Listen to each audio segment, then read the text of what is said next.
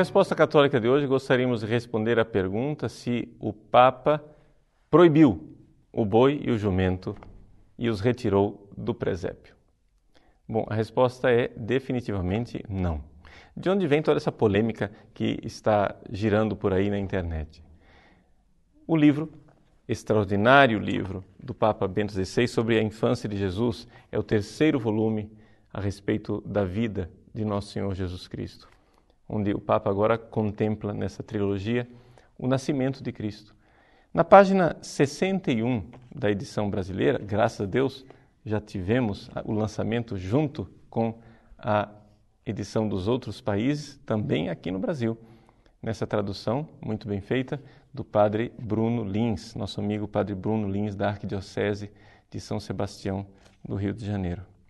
Muito bem, o Papa, na página 61, diz o seguinte: Como se disse, a manjedoura faz pensar nos animais que se encontram nela e o seu alimento. Aqui no Evangelho, não se fala de animais. Então, desta frase, algumas pessoas ficaram surpresas. Puxa vida, olha aí, o Papa está sendo revolucionário. O Papa está dizendo que não existe no presépio boi e jumento. Bom, a primeira coisa que a gente tem que ensinar essas pessoas é a ler verdadeiramente, sem nenhum espírito sensacionalista, aquilo que o Papa está dizendo. Primeiro, que se você acha que é grande novidade para nós cristãos que não havia boi e jumento lá no presépio, isso daí faz parte simplesmente da sua ignorância religiosa. Segunda coisa, se você virar a página, basta virar a página, não são 500 páginas depois. Se você virar a página, na página 62, o próprio Papa resolve o seu problema, dizendo o seguinte: que nenhuma representação do presépio prescindirá do boi e do jumento. Ou seja, se você vai fazer uma, uma representação do presépio, do nascimento de Cristo, você vai colocar lá o boi e o jumento. Não há dúvida nenhuma.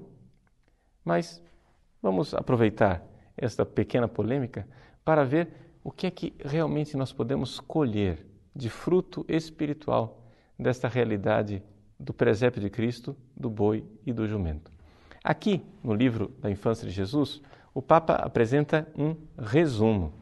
Em basicamente uma página, ele diz tudo o que ele tem para dizer a respeito do boi e do jumento. No entanto, numa reflexão anterior, de uns 15 anos atrás, ele publicou toda uma reflexão sobre essa realidade do presépio né, sobre o boi e o jumento no presépio. Eu tenho aqui a edição italiana, La Benedizione del Natale, onde uma coletânea de textos e meditações do cardeal Ratzinger foram publicadas, né, coligidas, no original alemão, Der Segen der Weihnacht, Meditationen, né, a bênção do Natal, meditações.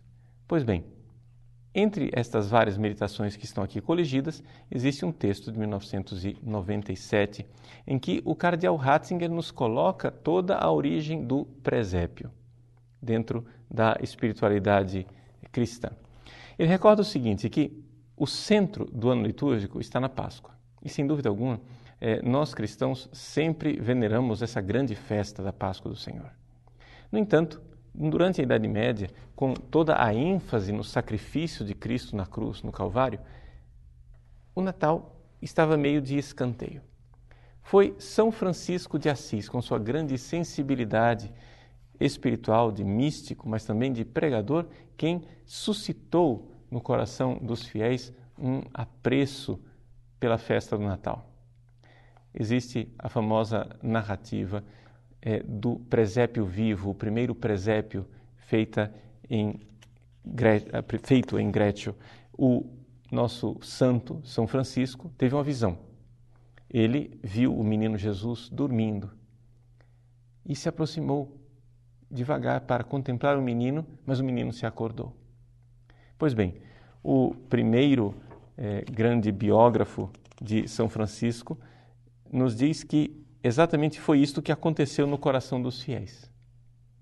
Jesus estava dormindo, Jesus, menino, estava dormindo no coração da cristandade, mas exatamente através da pregação de Francisco e desses presépios, no coração dos cristãos novamente surgiu esta devoção para com o menino Jesus.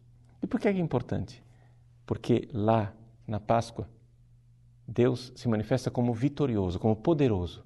É o Deus onipotente que vence a morte. Mas esse Deus onipotente pode causar medo. Principalmente a visão da cruz pode causar medo a muitas pessoas. Deus então nos dá o dom da reflexão sobre o seu Natal, onde Deus, Criador do céu e da terra, se apresenta inerme ali, indefeso, como uma criança. Deus se fez carne, se fez criança no menino Jesus. E Francisco queria exatamente que as pessoas vissem todas as privações e necessidades que Jesus sofreu ao se fazer homem, ao nascer. Ele pediu a um homem rico ali da região, um terreno onde ele fez a representação do primeiro presépio vivo e ele quis que estivessem lá presentes também o boi e o jumento. Mas o Papa, como finíssimo teólogo, diz: de onde vem o boi e o jumento? Simplesmente de uma piedade medieval franciscana? Não. É uma continuidade extraordinária entre o Antigo e o Novo Testamento. O Papa, então, cita três textos bíblicos básicos para nós entendermos esta presença do boi e do jumento no presépio, na gruta de Belém, na Lapinha, na Lapa. Existe uma tradição dos padres da igreja que recordam exatamente que Jesus teria nascido numa gruta, numa lapinha, numa lapa. Pois bem, essa tradição dos padres da igreja, atestada por Justino e por Orígenes, uma tradição bastante antiga, é atestada até mesmo pelos próprios fatos históricos e arqueológicos. Porque para inibir a devoção dos cristãos no lugar do nascimento de Jesus, foi construído ali um templo pagão do rei Adonis, do, do deus Adonis, para que os cristãos não fossem mais lá. E com isso, os pagãos nos fizeram o serviço de marcar o lugar do nascimento de Jesus, com um templo em cima. Nós hoje temos a Basílica da Natividade, em Belém. Muito bem. Jesus nasce naquela gruta, que era usada né, pelos pastores para recolher os animais, para que eles pudessem se alimentar.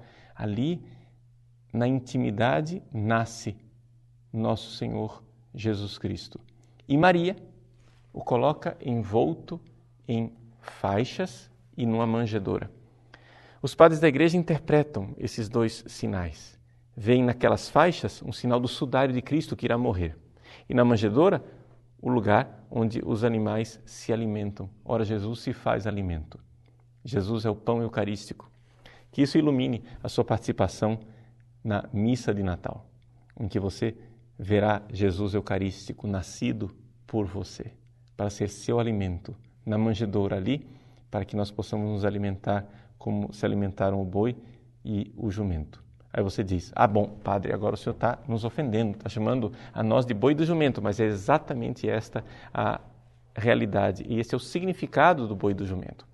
Nas primeiras eh, figurações de, do presépio, na Idade Média, sempre se pintava o boi e o jumento com características, com traços quase humanos, porque eles nos representam.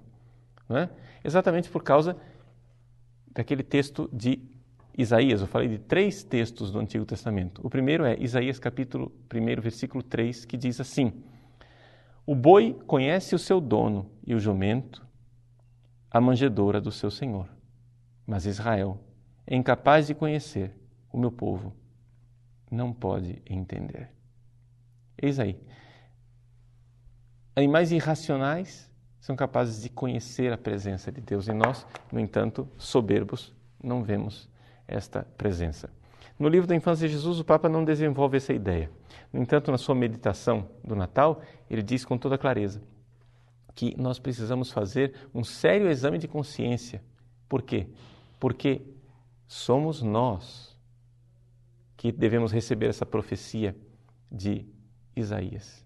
A profecia exatamente que nos diz que nós não somos capazes de reconhecer a presença de Jesus. E o Papa mostra claramente né, essas duas cegueiras que não enxergam a presença de Nosso Senhor. Herodes, que está num palácio, que está com roupas finas, para fazer um contraste com a figura de João Batista.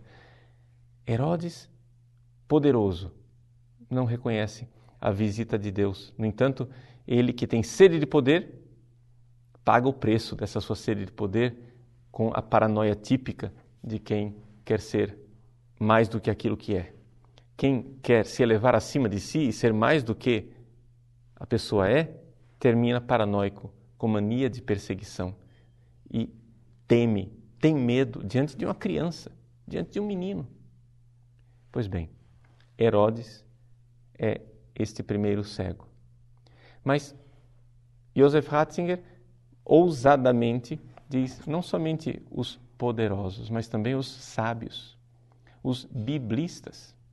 Ou seja, quando os magos vão a Jerusalém e perguntam onde vai nascer Jesus, eles sabem, eles conhecem a Bíblia e sabem exatamente onde ele vai nascer. Mas mesmo assim, nessa sabedoria puramente humana, não são capazes de reconhecer a presença de Jesus. Joseph Ratzinger não perde a ocasião para colocar o dedo na ferida e dizer: Veja, nós, muitas vezes com nossas interpretações bíblicas bastante sofisticadas, perdemos a visita de Deus. Perdemos Deus que vem na simplicidade de uma palavra encarnada, envolta em faixas e deitada numa manjedoura. Nós precisamos nos curar de nossa soberba. Essa é a grande realidade. E é exatamente aí que nós devemos aprender do boi e do jumento. Os santos padres viram no boi e do jumento nós, ou seja, os dois povos, os judeus e os gentios, os gregos, que deveriam reconhecer a presença do Salvador que ali estava diante deles. Uma presença de Deus. E é exatamente essa característica da presença que nos leva aos dois outros textos do Antigo Testamento que eu havia citado. Um texto de Abacuque, capítulo 3, versículo 2, que diz assim: No meio de dois seres vivos, lembramos o boi e o jumento, tu serás conhecido quando vier o tempo, tu aparecerás. Um exegeta estudioso chamado Peter Stuhlmacher, no seu livro Die Geburtes Immanuel, diz que esses dois seres vivos certamente são os seres vivos querubins do livro do Êxodo, capítulo 25, versículos de 18 a 20. Aqui o terceiro texto bíblico. Ou seja, a manjedoura se transforma na arca da aliança. A presença de Cristo ali, entre dois querubins. Vejam quanta coisa de um pequeno detalhe que é o boi e o jumento. Daí você já vê que seria interessantíssimo nós lermos e meditarmos a respeito do nascimento do nosso Senhor Jesus Cristo por ocasião desse Natal. Por isso aconselho a todos que comprem e leiam. Leiam o livro A Infância de Jesus, do Papa Bento XVI antes de entrarmos em polêmicas inúteis e em guerras de palavras, logomaquias, vamos acolher a palavra. A palavra não é feita para guerrear, mas a palavra que vem, vem para trazer paz aos homens de boa vontade. Boa leitura e Feliz Natal.